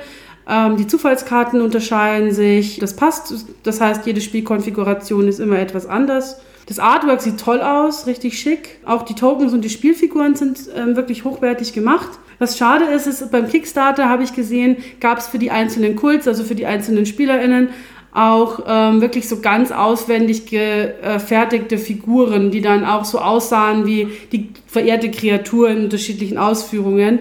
Ähm, die gibt es leider in dem Standard-Ding jetzt nicht mehr. Ich muss mal gucken, ob man die irgendwo noch herbekommt. Aber ich glaube, die waren Kickstarter-only, leider. Was grundsätzlich ein bisschen schade ist, das Spiel hat nicht sowas wie einen Kampagnenmodus oder so. Also man kann jetzt nicht wie bei, ich weiß nicht, Andor oder irgendwie ähnlichen Spielen sagen, ich spiele jetzt eine Kampagne durch mit immer anderen Spielzielen. Ähm, es ist, sondern es ist halt immer dieses rein kompetitive, strategiebasierte Spiel. Es gibt auch keine Erzähltexte oder sowas. Ähm, sowas finde ich eigentlich immer ganz nett, wenn man noch so ein bisschen die Atmosphäre von dem Hintergrund reinbringt. Das ist jetzt hier nicht. Ähm, es ist wirklich einfach Standard-Strategiespiel. Als solches funktioniert es aber sehr gut. Es sieht irrsinnig komplex aus, wenn man es auspackt. Es hat eine 20-seitige Spielanleitung, was schon ziemlich üppig ist an sich. Aber die Mechaniken kann man relativ schnell lernen. Also wir haben auf der Manticon eine Runde gespielt mit zwei anderen Leuten und wir haben innerhalb von einer Stunde konnten wir anfangen zu spielen und es haben alle gut verstanden, wie es ging. Das finde ich bei so Strategiespielen immer ein Qualitätskriterium auch, dass man nicht drei Stunden braucht, bis man überhaupt verstanden hat, was man hier tun muss. Also kann ich auf jeden Fall empfehlen. Cthulhu Rise of the Cults. Für wen ist es geeignet? Also mal so als Vergleich, welche mhm. Spiele wäre so ungefähr dieses Komplexitätslevel? Schwierig zu sagen. Ich denke, es ist auf jeden Fall, also was ich zum Beispiel ganz gerne mag, ist Winter der Toten. Ähm, geht in eine ähnliche Richtung, nur dass es halt rein kompetitiv ist, ähm, nicht kooperativ und eben dieser Kampagnenaspekt fehlt. Aber so mit dem Taktieren, wie viele Aktionen habe ich, was kann ich tun? Ähm, ich habe nur begrenzte Zeit zur Verfügung, ist es ähnlich. Es hat mich auch streckenweise mit diesem ähm, Deckverfahren so ein bisschen an Dominion erinnert, aber es ist halt ein Brettspiel und kein Kartenspiel, das ist der Unterschied. Und die Karten sind nicht so mächtig und unterscheiden sich nicht so massiv. Ähm, aber ich glaube, wenn man einfach wirklich so ganz ähm, auf Basic-Strategiespiele steht, dann macht es Spaß. Dann die letzte Frage. Wie ist denn die Produktqualität? Also sind es so ja, ähm, richtig gut verarbeitete mhm. Materialien, meinetwegen dicke Spielbretter, dicke mhm. Karten, stabile Karten oder ist es halt ganz billig, lappriges Zeug? Nee, ist tatsächlich ziemlich stabil. Also der Spielplan hat schon so seine paar Millimeter Durchmesser. Das wirkt sehr gut ähm, verarbeitet. Die Figuren, also es sind entweder so Tokens einfach aus Papier, die sind also so aus Pappe, die sind aber auch wirklich okay. Und die Figuren sind tatsächlich auch aus Hartplastik und haben auch also so ein bisschen Tentakel dran und so. Es sieht ganz nett aus. Ähm, Karten sind Standardkarten, also wirkt auf jeden Fall hochwertiger als manches, was ich schon so in der Hand hatte tatsächlich. Okay, also ich höre, du kannst weiterempfehlen. Kostet 50 Euro, hm? was finde ich total okay ist für so ein relativ gut hochwertiges ähm, Brettspielprodukt. Gibt es einen hohen Wiederspielwert? Ich finde schon, also dadurch, dass es ähm, verschieden, dass die Konfigurationen immer anders sind, ähm, hat man schon auch Lust, das nochmal auszuprobieren, mit anderen Karten zu spielen und so weiter. Hat aber jetzt, also ich, ich kenne Spiele, die haben einen größeren Sog. Gerade weil eben dieser Kampagnenaspekt fehlt, dass man mhm. sagt, die will ich jetzt auch noch schaffen oder so. Das gibt es halt in dem Fall hier nicht. Okay, dann komme ich noch zu meiner Medienschau. Jawohl. Es ist wieder ein Comic, allerdings diesmal nicht ganz so indie, aber ich glaube, die jüngere Generation der Hörerinnen und Hörer hat es vielleicht noch nicht gehört. Lass uns über Rick Master reden. Das ist eine franco-belgische Comicserie, die von 1963 bis 2010 in 78 Bänden erschienen ist. Und es wären eigentlich noch viel mehr gewesen, wenn der Zeichner nicht irgendwie gestorben wäre. Und es geht um den Zeitungsjournalisten Rick Master. Der heißt im Französischen Ricochet, was natürlich viel cooler klingt und eine doppelte Bedeutung hat. Und im Italienischen zum Beispiel Rick Roland. Das ist irgendwie sehr witzig. Naja, jedenfalls. Und für seine Stories wird er auch mal zum Hobbydetektiv. Außerdem ist er mit dem Kommissar Baudon so ein bisschen befreundet und wird deswegen immer mal in Kriminalfälle verwickelt und hineingezogen, die manchmal auch übernatürlich sind, aber immer eine natürliche menschliche Erklärung haben. Und ich will jetzt aber gar nicht groß in der Vergangenheit schwelgen, denn jetzt gibt es die neuen Fälle des Rick Master. Die sind geschrieben von Benoit Drossi, besser bekannt unter seinem Künstlernamen Cidrou, der bekannt dafür ist, dass er gerne mal emotionale Geschichten mit Tiefgang schreibt. Also beispielsweise, äh, er hat die Adoption geschrieben, das ist eine zweiteilige Comicreihe, und beim ersten Band am Ende, ich bin männlich genug, um es zu sagen, es war sehr schwer, die Tränen zurückzuhalten. Es war so emotional. Gut, also so einen Tiefgang haben die neuen Fälle des Rick Master jetzt nicht wirklich, aber es sind gute, teils überraschend intelligente Kriminalfälle. Und es sind bisher drei Bände im Splitter Verlag erschienen. Einmal der erste Band, der heißt R.I.P. Rick, also Rest in Pieces Rick. Und da gibt es einen perfekten Doppelgänger von Rick, der ihn gefangen nimmt und seine Identität annimmt. Und das eigentliche Ziel ist aber halt Kommissar Baudon, dessen Leben der Doppelgänger zerstören will, weil er im Zweiten Weltkrieg irgendwas gemacht hat und noch eine Rechnung offen hat. Dann gibt es den zweiten Band, Mord im französischen Garten. Das ist, um ehrlich zu sein, auch der schwächste Band bis jetzt. Äh, da geht es um vier ältere Herren, die auf den ersten Blick absolut überhaupt nichts miteinander zu tun haben und die überleben jeweils eine Verabredung mit einer jungen, hübschen Frau nicht. Rick muss sich dann in die Tiefen des marxistischen Journalismus begeben, um einen staatserschütternden Skandal aufzudecken. Und der dritte Band, das ist der beste Band mit weitem Abstand, großartig, der perfekte Mord. Anders als es der Titel vermuten lässt, ähm, ist es aber keine Kriminalgeschichte, keine klassische Mordermittlung, denn der Auftaktfall wird nach einer Selbstanzeige sogar wirklich schnell gelöst. Aber diese Selbstanzeige löst, äh, zieht so einen ganzen Rattenschwanz an Handlungen hinter sich her. Und zwar ist es eine ganze Mordserie und die geht von einem kleinen Ratgeberbüchlein zurück, die ein Großverlag verkauft. Oder verkauft er die wirklich oder wirft vielleicht ein Konkurrent irgendwie ähm, unter falschen Namen das zu verkaufen, um so für einen Skandal zu sorgen. Das ist also eher so ein Wirtschaftskrimi, bei dem Rick ins Literaturbusiness einsteigen muss und auf eine ganze Menge an gekränkten Egos trifft. Ähm, wie man vielleicht schon aus der Inhaltsbeschreibung rausgehört hat, spielen die neuen Fälle des Rick Master jetzt nicht in der Gegenwart, sondern in den späten 60ern. Und tatsächlich wirken die Comics mit ihren Geschichten seltsam aus der Zeit gefallen. Beispielsweise sind die Protagonisten allesamt teils noch ein bisschen rassistisch und chauvinistisch und sowas wie MeToo gab es da halt einfach noch nicht. Daher fragt halt niemand, ob es irgendwas mit Machtverhältnissen zu tun hat, wenn Rick mit seiner minderjährigen Praktikantin schläft. Okay. Also, also ich will das jetzt nicht überdramatisieren. Ich meine, wir haben alle schon mal irgendwie Praktikantinnen verräumt, aber die waren halt nicht minderjährig. Oh, wenn ihr jetzt sehen könntet, wie Elea mit den Augen dreht. ja, auch die grafische Präsentation ist total retro. Ähm, wenn man es nicht besser wüsste, würde man denken, man hätte hier eine Neuauflage eines Comic-Hefts aus den 60ern oder 70ern in der Hand. Stattdessen sind es aber wieder diese ganz hochwertigen, modernen Hardcover vom Plüder Verlag. Ich kann es loben, ich kann es nur weiterempfehlen. Gerade der dritte Band ist halt wirklich ein ganz, ganz hervorragender Krimi. Cool. Dann kommen wir zum Hauptthema, Juh. nämlich den Einstieg ins Rollenspiel. Und fangen wir doch einfach mal an, wie sind wir und unsere Mitspielerinnen und Mitspieler eigentlich ins Rollenspiel eingestiegen? Also ich bin tatsächlich auch so, ein DS, so eine DSA-Einsteigerin und mich hat es nicht verprellt, erstaunlicherweise.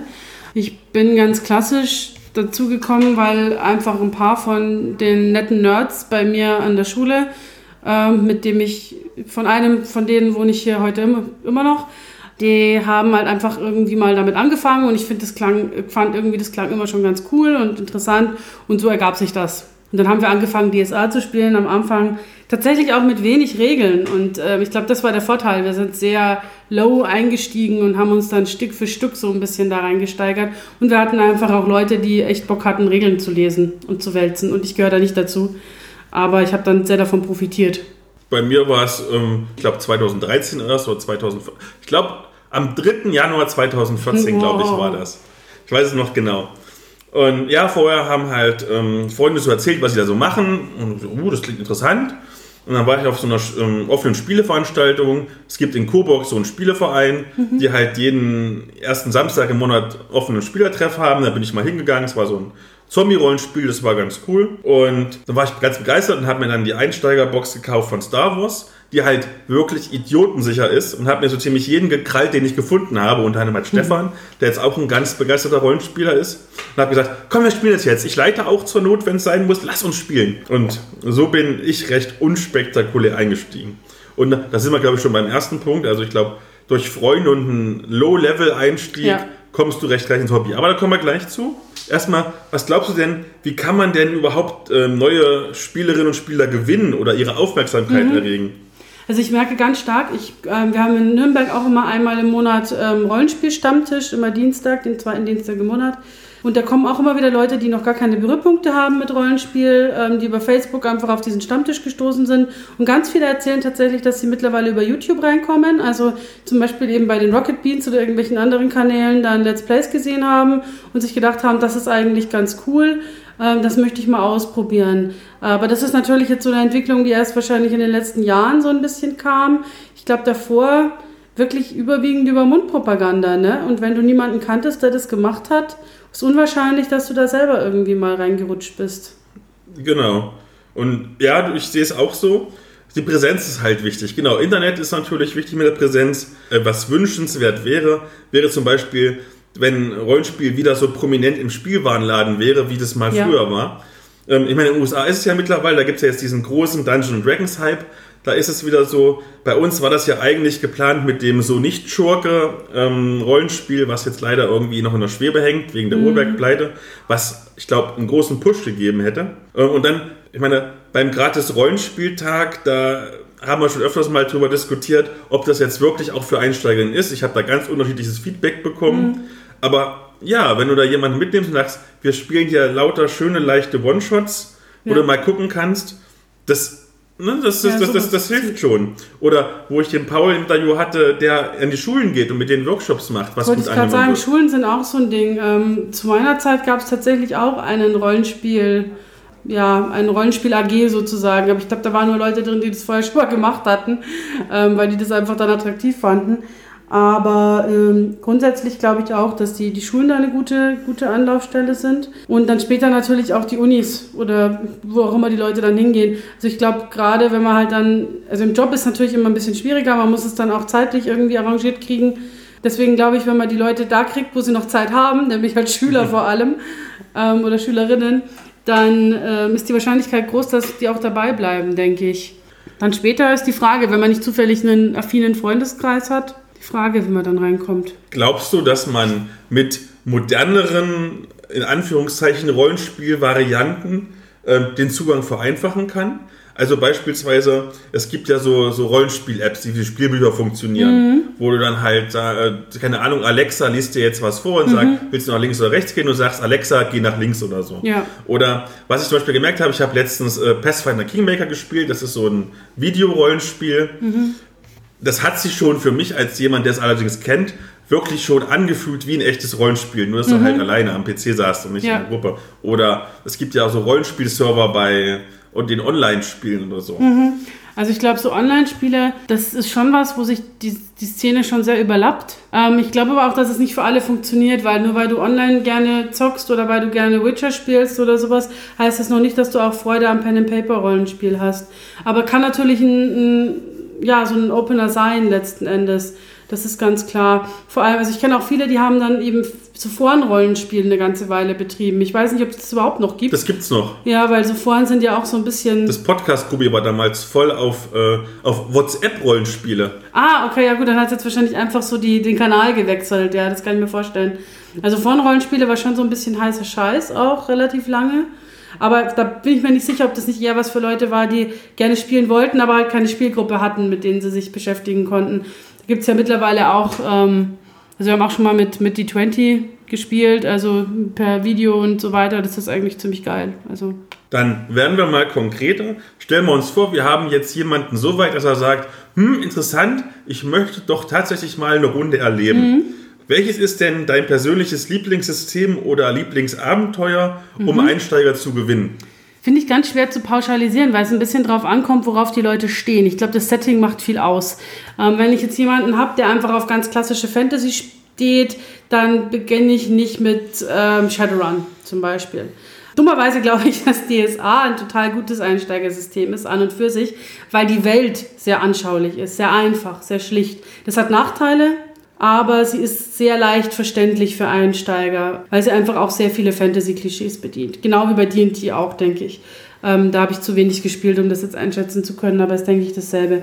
Also wer so aus dem Fantasy-Bereich kommt, der fühlt sich da sicherlich wohl. Vom System her halte ich DSA nicht für sehr Einsteiger geeignet, weil es sehr kompliziert ist und sehr komplex. Ähm, da würde ich dann vielleicht doch wieder eher irgendwie Fate vorschlagen oder irgendwas, das wirklich simpel ist. Kommt Also- drauf an. Mir geht es genauso. Ich würde auch das Setting nach Wunsch der Spieler machen. Ähm, es gibt immer so ein paar Missions- oder Abenteuergerüste, die ich gerne benutze, wo ich dann einfach, ja, es sind halt Vampire. Nein, jetzt dieses Mal sind es halt Orks. Dieses Mal sind es halt kleine Teenie-Mädchen. Es ist je nach Wunsch der Spieler. Wenn ich wirklich mich frei entscheiden könnte oder jemand, ich jemanden habe, der wirklich offen für alles ist, dann gibt es so ähm, zwei Abenteuer und Settings, die ich super gerne benutze. Und zwar, wenn es etwas komplexer sein darf, nämlich von Space 1889, was ja wirklich ein sehr simples System ist im Prinzip, aber trotzdem schon so ein bisschen taktisch und so, also, was also alle Aspekte abdeckt. Das Abenteuer Fremde Erde. Da geht es um so einen kleinen Jungen, Marsianer Jungen, der ist auf der Erde quasi zwangsadoptiert worden und will wieder zurück und dann wird, wird er, verschwindet da, weil er entführt wird. Und dann gibt es ganz große Politik und so weiter und so fort. Da ist halt alles drin, was du brauchst. Ne, ist, du hast ein bisschen Kriminalfall, Sozialspiel, du hast taktische Kämpfe, du hast Abenteuer, Exploration. Das kam bis jetzt immer sehr gut an. Ich glaube, wirklich alle, mit denen ich das jeweils gespielt habe, sind dann weitergegangen ins Rollenspiel oder geblieben im Hobby. Und wenn es ein bisschen bodenständiger sein soll, ist mein ganz großer Favorit Private Eye. Da kann Ja, sich wirklich jeder was drunter vorstellen. Man sagt Sherlock Ja. Holmes, so kurz vorm 20. Jahrhundert. Das geht super. Es gibt auf der Homepage vom, von der Redaktion Fantastik, so heißt der Verlag, da gibt es ähm, so ein paar immer kurze Abenteuer, die sie meistens immer zum gratis Rollenspieltag rausbringen. Es sind, glaube ich, mit fertigen Charakteren, mit ein bisschen Regeln und so. Ich glaube, sechs Seiten in einem kleinen Faltblatt oder so zum Runterladen. Und die funktionieren sehr, sehr gut und vor allen Dingen, ich möchte die Erbschaft positiv hervorheben. Das ist ja bekanntermaßen, ich glaube, sogar mein absolutes Lieblingsabenteuer. Das, ich meine, du spielst zwei Stunden, das überfordert niemanden. Im Prinzip, das Abenteuer ist so gestaltet, dass egal wie dumm du dich anstellst, du kannst den Mörder finden. Also Achtung, jetzt kommt ein großer Spoiler. Es gibt drei Mörder, aber du schaffst auf jeden Fall mindestens einen Mörder davon zu finden, wenn du dich halt nicht total verweigerst. Und das heißt, du hast immer ein Erfolgserlebnis und wenn, wenn sie dann plötzlich merken, oh, das ist ein zweiter, den habe ich auch geschnappt, oh, den dritten habe ich auch noch geschnappt, ganz toll. Und es ist meine, es ist ein W100-System, also das ist Ja. halt auch idiotensicher. Ja, das stimmt. Ich finde die W100-Systeme eigentlich auch immer am simpelsten. Ich habe tatsächlich für ähm, so Krimi-Sachen finde ich tatsächlich auch total angenehm zum Einstieg. Ich habe auch für DSA selber wahnsinnig viele solche Szenarien schon mal irgendwann geschrieben. Die hängen irgendwo auf meiner Festplatte, die kram ich dann im Zweifelsfall irgendwie raus, wenn es darum geht, weil ich finde, das können sich die Leute auch dann am besten vorstellen, wenn man es ihnen vorher erklärt. Du ermittelst dann, du musst einen Mörder finden, du musst Zeugen befragen und so. Das ist was, das können sich auch Laien gut vorstellen. So erkläre ich auch Lab immer am einfachsten. Ne? Das ist wie so ein Krimi-Dinner, nur ein bisschen größer. Das funktioniert dann ganz gut. Ansonsten ähm, finde ich tatsächlich, wenn man das mag, auch Shadowrun total gut für einen Einstieg, weil man da sehr simple Szenarien stricken kann. Gehe von A nach B, hole Dings, prügel dich aus dem Gebäude wieder raus und bringe Dings zurück. Das geht auch super in zwei, drei Stunden. Ähm, du kannst ein bisschen die Welt illustrieren. Du kannst ein bisschen mit Gadgets oder halt mit Cyberware, mit Bioware etc. arbeiten. Aber man muss halt Bock auf diese Urban Fantasy Mischung haben. Muss mal Leute haben, die das mögen. Und machst du dann äh, Sachen anders als bei normalen Runden, wie wenn jetzt dein Freund und ich zum Beispiel bei dir zum Rollenspiel vorbeikommen? Ja, würde ich schon. Also wir haben tatsächlich jetzt lange nicht mehr mit Runden gespielt, wo nur Anfänger drin waren oder Anfängerinnen. Wenn dann waren es einzelne Leute und die kriegt man gut integriert. Wenn man drei Profis hat, sage ich jetzt mal, und ein, eine, einen, der neu ist, dann geht es. Ähm, aber ich glaube, ich würde schon ähm, einfach mehr Hilfestellung leisten, würde irgendwie selber ein bisschen aktiver am Spiel teilnehmen, als wie ich das machen würde, wenn ich selber, wenn ich nur SL bin. Und halt auch einfach die Regeln im Zweifelsfall dann nochmal erklären und ein bisschen, also vielleicht auch einfach ein bisschen runterfahren mit den Schwierigkeitsgraden und so. Also was ich da, glaube ich, als den ultimativen Tipp geben würde, ich merke das, ich meine, ich gehe ja sehr oft auf Conventions, um fremde Systeme kennenzulernen. Mhm. Und was ich ganz schlimm finde, ist, wenn die Regeln alle vorab erklärt werden und dann musst du, geht's Spiel los. Mhm. Also, was ich immer mache, gerade wenn ich mit Einsteigerinnen und Einsteigern spiele, ähm, äh, sukzessiv immer, wenn es soweit ist, wird die Regel erklärt. Ja. Hm, du willst jetzt auf den Baum klettern, komm, wir machen jetzt unsere erste Probe, würfel mal mit mhm. dem Würfel da und das musst du mindestens erwürfeln. Ja. Oder es ist ein Kampf, pass auf, das ist genau wie die Probe, die wir vorhin gemacht haben, nur dass halt noch ich dazu zurückwürfe, um zu gucken, ob ich mich verteidigen mhm. kann. Und das geht, glaube ich, besser. Das, nicht nur beim Rollenspiel, auch bei Brettspielen nur so. Ja, absolut. Ich finde das, genau wie du jetzt gesagt hast, mit diesem 20-Seiten-Regelwerk von deinem Brettspiel, was du mhm. vorgestellt hast, wenn du jetzt mir eine halbe Stunde das vorher erklären würdest, meinetwegen ist es am besten noch abends und ich bin vollgefressen, weil du gut gekocht hast für mich. Oh, hm. nein, da habe ich keine Aufmerksamkeit mehr, außer du machst drei Kaffee oder so. Ja, ja, genau. Das ist immer so mein großer Tipp. Würdest du denn, weil wir es vorhin als Thema hatten, direkt so Sicherheitsmechanismen einführen? Oder glaubst du, man macht den Leuten dann schon so ein bisschen Angst, wenn man sagt, uh, es gibt auch Themen, die dir vielleicht nicht gefallen könnten? Gute Frage. Ich glaube, ich würde für Einsteiger oder Einsteigerinnen einfach nichts wählen, was tatsächlich irgendwie problematische Themen tangiert. Da würde ich tatsächlich irgendwas möglichst Fluffiges nehmen, was ähm, relativ harmlos ist. Und ich meine, gut, wenn es jetzt tatsächlich ein Shadowrun ist oder so, dann wird man, denke ich, vorher schon mal klar kommunizieren, worum es da geht. Und dass man da irgendwie in mehr oder weniger Verbrecher spielt, die sich irgendwie in ein Gebäude reinschleichen und was klauen müssen. Ich glaube, dann kann sich jeder vorstellen, dass es auch zu Gewaltformen in irgendeiner Form kommt. Aber alles, was irgendwie drüber hinausgeht, also ich würde jetzt mit blutigen Anfängern kein brutales Cthulhu-Szenario spielen, wo am Schluss alle wahnsinnig sind. Außer ich kenne die Leute und weiß, die haben da Bock drauf. Aber ich würde sowas auch auf Conventions ehrlich gesagt nur, mit, nur mitnehmen, wenn ich weiß, ähm, ich schreibe da Cthulhu drauf und die Leute wissen, wo, was sie erwarten müssen. Aber als Einsteiger oder Einsteigerin weiß ich das halt vielleicht auch gar nicht. Ich habe auf der Mein Würfelcon, wo wir ein Shadowrun-Abenteuer gespielt haben, ich glaube, einen sehr guten Mittelweg gefunden. Also da gab es bei dem einen Spielleiter eine X-Cut-Mechanik, aber er hat es halt an einem Low-Level-Beispiel gegeben, mhm. was alltäglich ist. Zum Beispiel, er hat gesagt, hm, angenommen, jetzt kommen in diesem Abenteuer Riesenspinn vor ja, genau. und du hast eine Spinnphobie, dann ja. sagst du einfach, oder zeigst da drauf, sagst, hm, okay, und dann nehme ich statt Spinn halt einfach, keine Ahnung, was anderes. Was, was anderes. Ja, und das sagt, äh, wenn irgendwas ist, du musst dir keine Sorgen machen, es gibt diese Mechanik, aber er fängt nicht gleich an, wenn wir jetzt irgendwelche Sexszenen ausspielen oder so, ja, die ja, da peinlich genau, sein könnten. Genau, das ist der Punkt.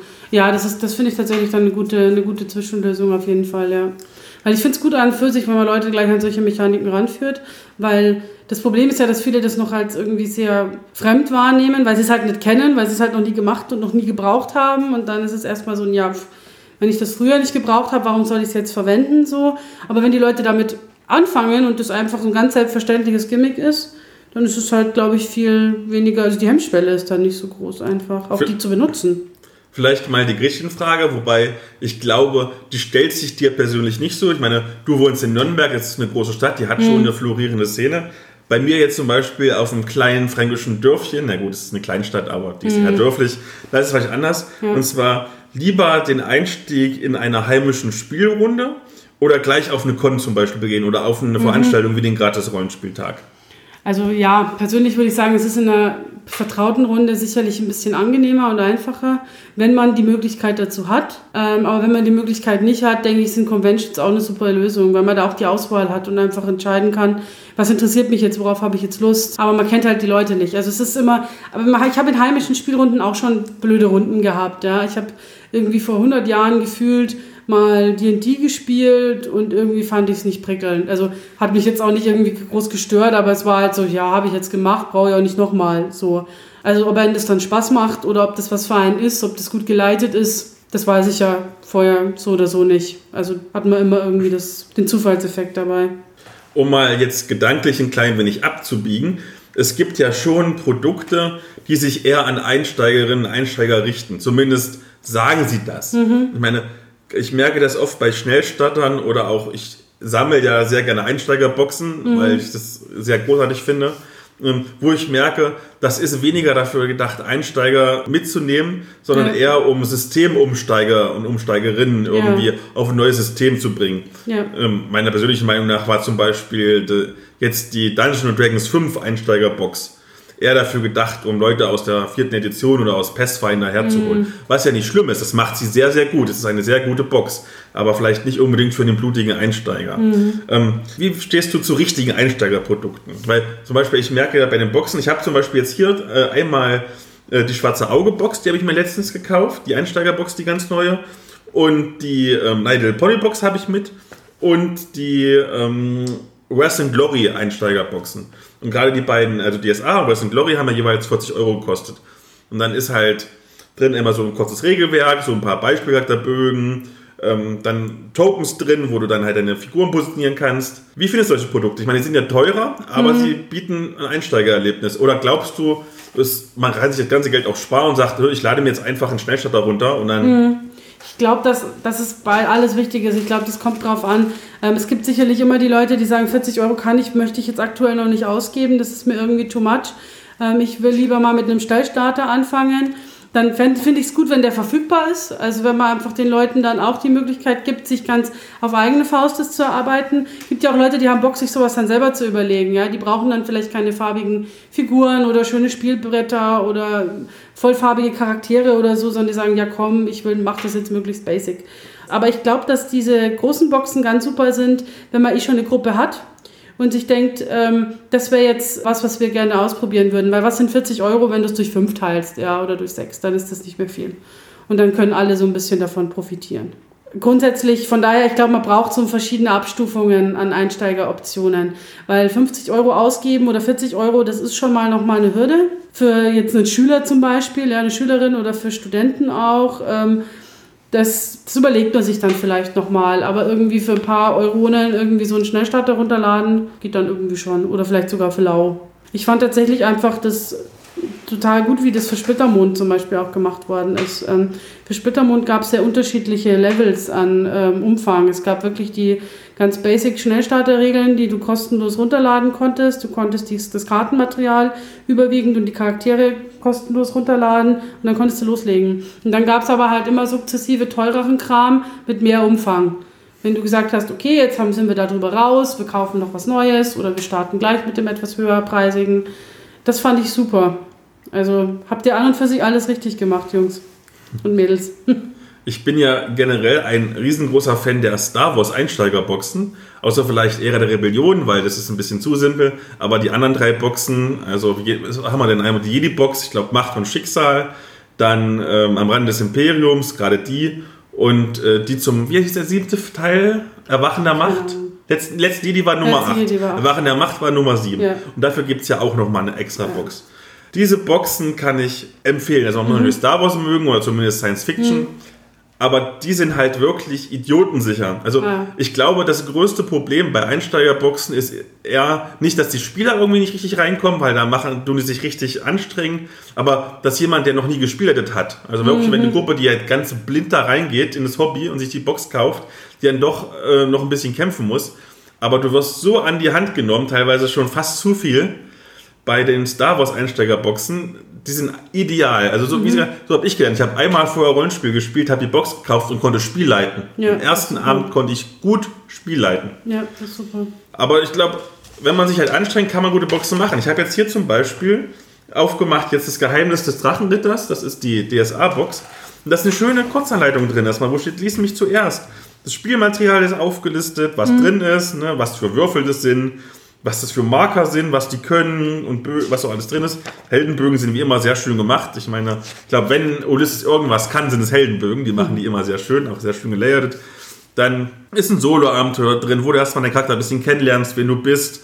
Und dann kommen Abenteuerhefte, wird immer ein bisschen komplexer, die Regeln sind natürlich ein bisschen kürzer als das normale, aber das ist ja soll Einsteiger nicht überfordern. Eine Landkarte ist drin, Spielpläne sind drin. Und ich bin ja so ein riesengroßer Fan, das haben wir ja vorhin schon besprochen, von Spielplänen und Miniaturen. Oder wenn du keine Miniaturen hast, zumindest so Tokens, damit du mhm. es visualisieren kannst. Weil die Vorstellung am Anfang ist natürlich immer ein bisschen schwierig, wenn es heißt, hm, da drüben laufen drei, drei Monster rum, die kommen auf dich zu. Ja, wo ist da drüben? Links, rechts, oben, unten.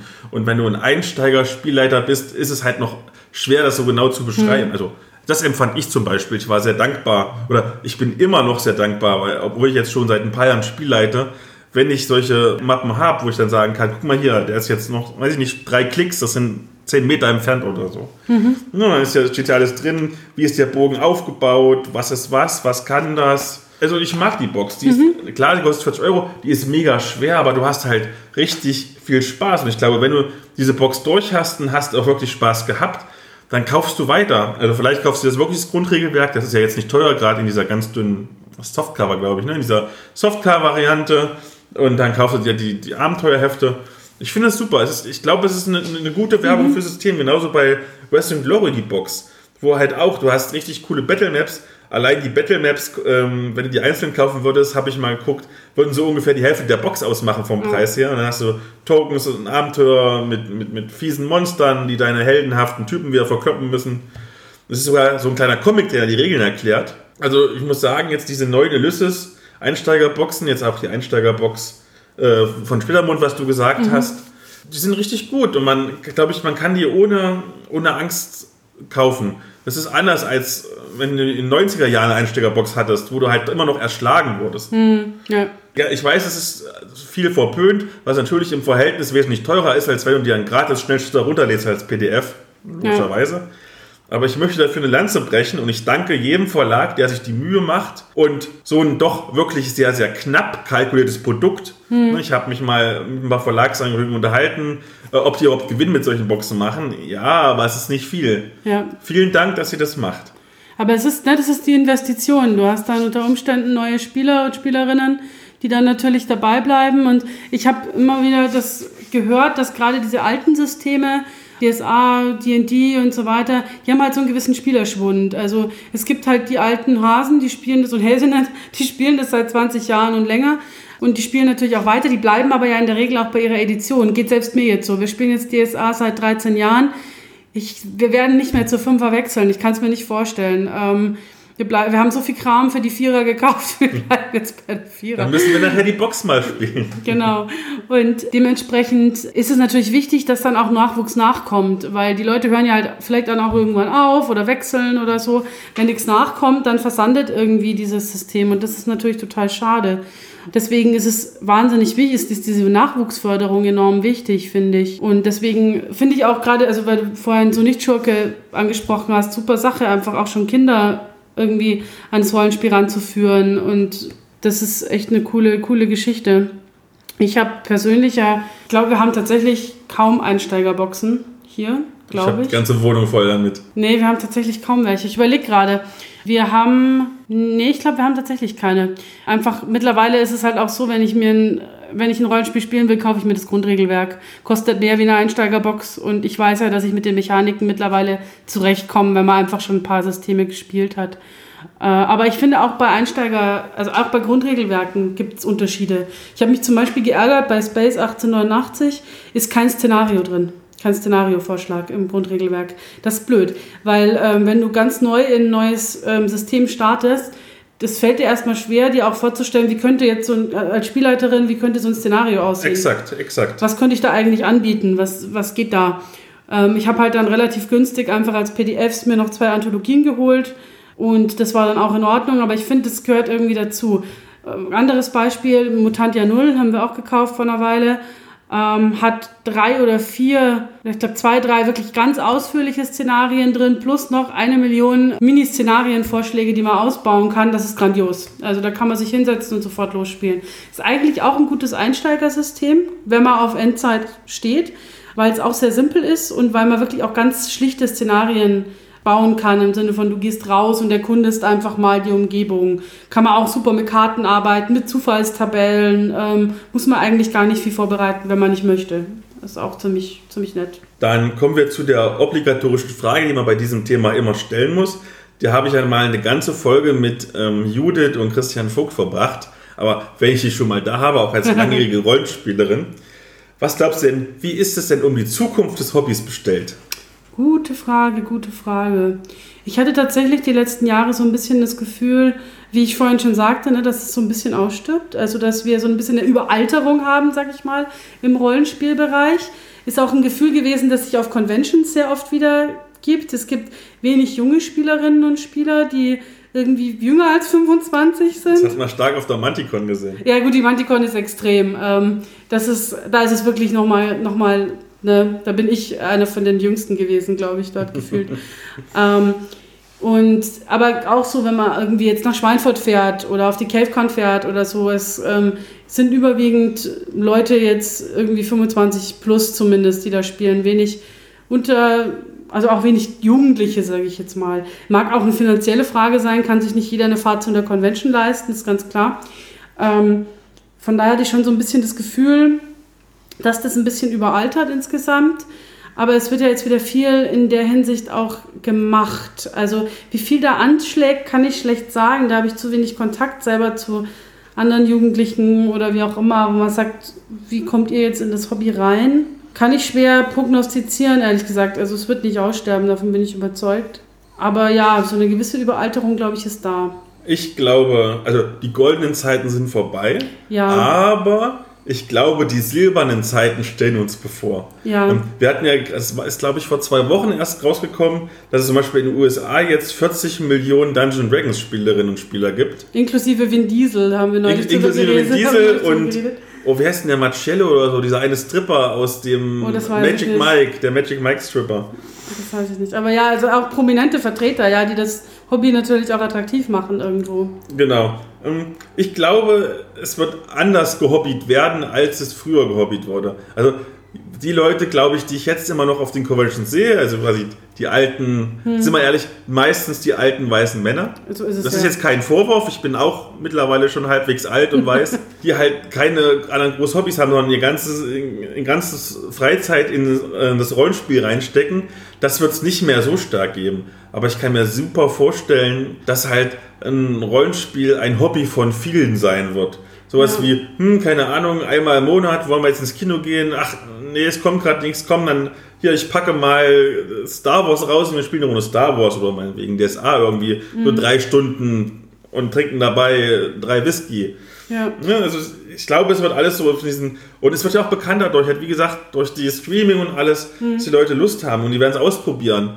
Und schon, wenn es soweit ist, dass die Leute nicht mehr unbedingt, die Jugendlichen, so viele Vorteile haben, dass es nur noch Nerds machen Ja. und dadurch die Schwelle, dass ich mich überwinde, dahin Ja. zu gehen, leichter ist. Es wird bei Jungs auch anders sein, aber ich habe es schon oft gehört von jungen Frauen, die gesagt Ja. haben, hm, wenn ich mir angucke, irgendwie, keine Ahnung, selbst wenn es Big Bang Theory ist, die ja eigentlich als ähm, doch Werbung gilt Mhm. für das Hobby, ne? Und du guckst so, ja, laufen jetzt drei Sheldons rum, will ich auf eine Veranstaltung gehen, wo drei Sheldons rumlaufen? Will Ja. ich eigentlich jetzt nicht, würde ich vielleicht auch nicht wollen, wenn ich die Vorteile vorher gehabt hätte.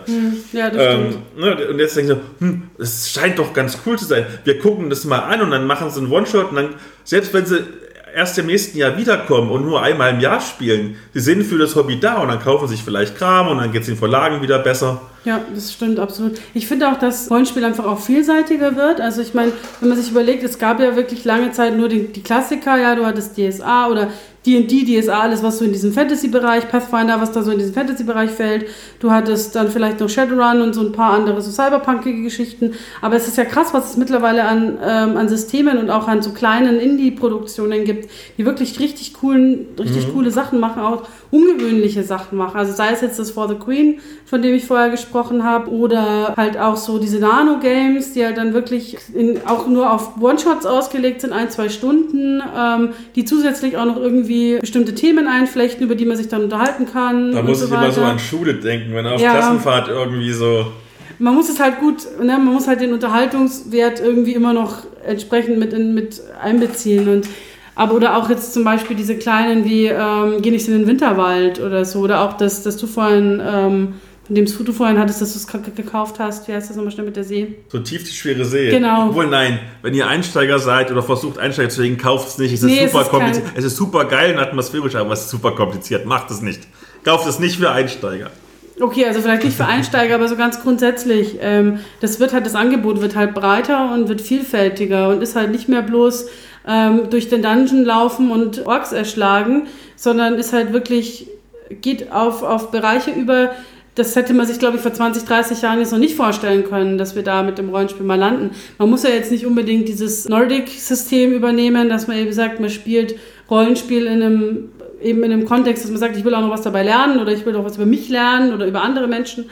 Das kann ganz cool sein, aber das muss man natürlich auch wissen, ob man darauf Bock hat. Aber einfach auch die Möglichkeiten sind so, so vielfältig und so breit geworden und ähm, das finde ich auch super, gerade so diese Systeme, die wirklich eher auf One-Shots ausgelegt sind. Das ist ja für Einsteiger auch echt was Angenehmes, weil man einfach, da ist dann der Unterschied gar nicht mehr so groß, ob ich eben jetzt dann so ein Brettspiel habe, das ein bisschen rollenspielerische Aspekte mit drinnen hat, oder ob ich eben dann sowas spiele. Das ist so ein fließender Übergang. Und gerade diese ganzen Exit-Games und so weiter, die es ja jetzt auch viel als Brettspiel, Brettspielvarianten gibt, das geht ja auch schon so ein bisschen in die Richtung. Rätsel lösen und so. Ich habe noch einen allerletzten Tipp und ich glaube, das ist vielleicht sogar jetzt ein perfekter Abschluss, weil es zum Anfang zurückgeht, was ich auf der ähm, Redcon in Berlin erlebt habe. Und zwar, wenn die Leute euch fragen, was macht ihr mit Rollenspiel oder so, überlegt euch vorher schon, was ihr antworten wollt und wie heißt das KISS-System? Keep it simple, stupid. Möglichst einfache Antworten. Antworten, die jeder versteht und wo jeder nicht irgendwie gleich denkt, was ist das für ein Freak. Erst mal ganz kurz, wo ich auf der CaveCon war, war ich ja beim Blitzbowl-Turnier, also das ist so Blood Bowl in der kleinen Version. Und da war auch ein Pressemann und der hat gefragt, was macht ihr da? Und der Organisator hat irgendwie so gesagt, ja, äh, die Figuren versuchen sich zu töten und, und es geht um Blut und Morde und alles drum und dran. Das macht jetzt nicht den geilsten Eindruck und würde vielleicht, wenn gesagt hätte, hm, das ist wie Schach mit Fantasy-Figuren, die versuchen, einen Ball irgendwie in die Endzone zu bringen, das ist vielleicht interessanter, als zu sagen, nur Blut und Morde und versuchen einfach nur alle Figuren umzubringen. Und nur als letztes, bei der Red Comedian war das irgendwie so, da waren wirklich Einsteigerinnen, die, es waren auch schon ältere Damen, darf man sagen, und sie waren bestimmt schon 50 oder so, und haben so ah, das erste Mal Rollenspiel gespielt und waren auch hinterher beim Spielen begeistert, aber am Anfang wussten sie nicht und dann irgendwie so, was ist eine Profession, nur als Beispiel. ja. Und die einfache Antwort wäre gewesen, ein Beruf. Ja. Hm? Und der Spielleiter hat aber gefühlt fünf Minuten lang erzählt, was du für Profession alles machen kannst, aber nicht, dass es ein verdammter Beruf ist. Ja. Und diese fünf Minuten standen, saßen diese Damen dann da und haben geguckt, what the fuck? Was ist das? Das ist sowas, ne? Es gibt halt auch so gewisses Vokabular, das man den Leuten überhaupt erstmal vermitteln muss. Rasse, Klasse, bliblablub. Ich sage immer, es ist im Prinzip wie, man sagt ja immer so gerne, es ist wie Improvisationstheater mit einer Geschichte, die vorgegeben ist. Genau. Und am einfachsten, wenn ich immer Private Eye nehme, erkläre ich immer, du hast den Spieler, der weiß, wer der Mörder ist und die anderen Ja. versuchen es rauszufinden. Genau, das ist, finde ich, auch immer so am besten. Und dann ist eben der Unterschied zwischen Lab und Pen and Paper eigentlich nur noch, ob man die Figur tatsächlich auch optisch und mit Requisiten und allem verkörpert oder ob man nur Würfel am Spieltisch benutzt. Fertig aus. Ja, dann haben wir wieder mal die perfekte nerdige Trash-Talk-Zeit geschafft. Perfekt. Und ich danke dir ganz herzlich, dass du wieder Zeit hattest. Jo, ich habe Urlaub. Ha, ha. Und ich hoffe doch einfach mal, dass wir noch viel, viel mehr Klicks holen als letztes Mal. ja, mal sehen. Übrigens, ne, bloß noch kurze, kurzer Werbeblock am Ende, ne, wer noch nichts vorhat. Nächste Woche ist FARC im Saarland, Fantasy-Messe. Von der Größe her tatsächlich 40.000 Besucher werden erwartet, hat schon fast RPC-Ausmaße. Ist ein riesen Gelände. Es gibt alles, was der Mensch sich vorstellen kann, was mit Fantasy zu tun hat. Cosplay, Bücher, Workshops, bla, alles. Kostet keinen Eintritt, nur Spenden zum, für einen guten Zweck. Okay, dann mache ich auch noch ganz kurz Werbung. Ähm, guckt euch die Show Notes an. Da sind dieses Mal unter anderem auch ein paar Fotos dabei, äh, als Twitter eingebettet von der Manticon und halt wie alle Links. Wunderbärchen. Dann bis zum nächsten Mal. Bis zum nächsten Mal.